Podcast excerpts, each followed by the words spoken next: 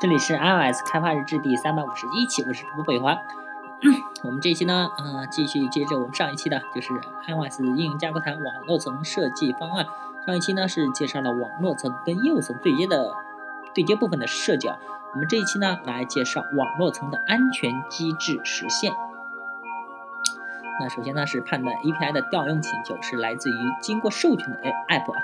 呃，使用这个机制的目的主要有两点：一是确保 API 的调用者来自你自己的 App，啊，防止竞争对手爬你的 API 啊；第二呢，呃，如果你对外提供了需要注册才能使用，呃的 API 平台，那么你需要有这个机制来识别是否是注册用户调用了你的 API。解决方案就是设计签名，呃，要达到第一个目的其实非很简单，服务器需要给你一个密钥。啊，每次调用的 API 时，你使用这个密钥加上一个 API 名字和 API 请求参数，算一算出一个哈希出来。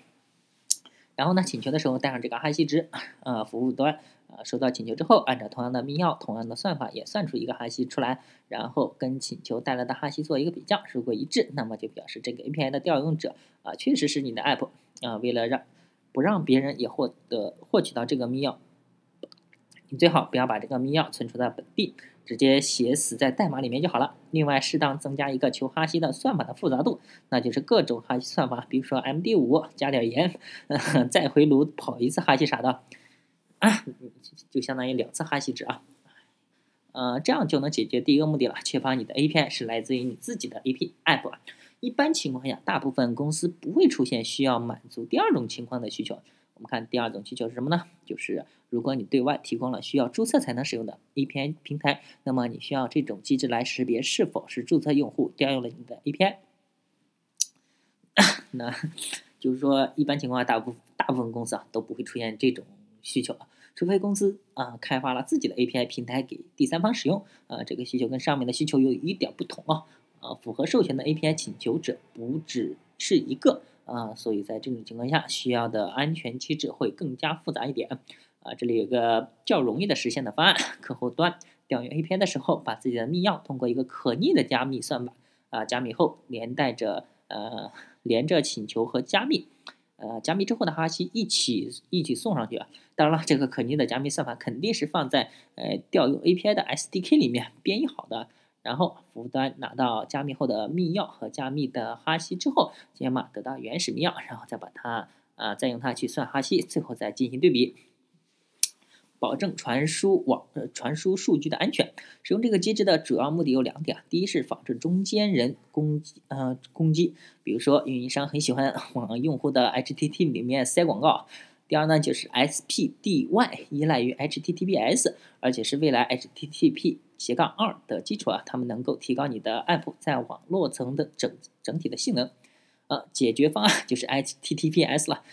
呃，目前呢，使用 HTTPS 的主要目的在于防止运营商往你的呃 response data 里面加广告啥的，中间人攻击。面对的威胁范围更广啊，从二零一一年开始呢。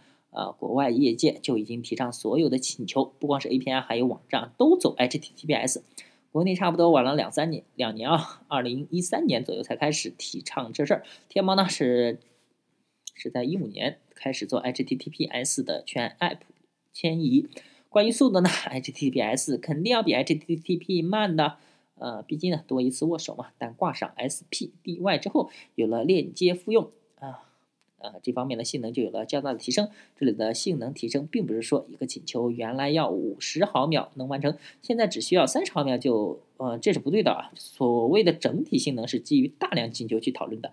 同样的请求量，假如说一百个，在短期发生的，挂上 SPDY 之后，呃，完成这些任务所要花的时间，呃，比不用 SPDY 要少。SD，呃，SPDY 还有 Header 压缩这个功能。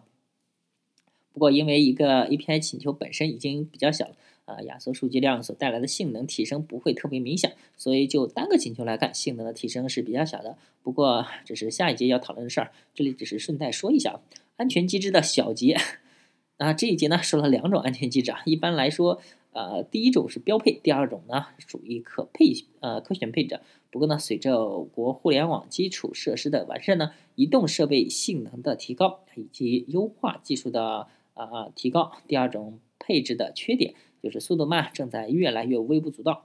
啊，因此呢，HTTPS 也会成为不久之后啊未来 App 的网网络层安全机的机制标配啊。各位架构师们，如果你的 App 还没有挂 HTTPS 啊，那现在就可以开始着手这件事情啦。其实呢，iOS 九啊，好像呃苹果就 就已经提倡使用 HTTPS 了啊。你如果不使用的话，还得手动把它关掉，它默认是已经开启的。OK，那我们这节内容这期内容比较短啊，就是很简短的一点。那我们这期呢就到这儿吧，呃，我们下一期再分开啊。呃大家可以关注我新浪微博、微信公众号、推特账号 i y s g v l g 也可以看一下我博客 i y s g v l g 点 com。拜拜啊！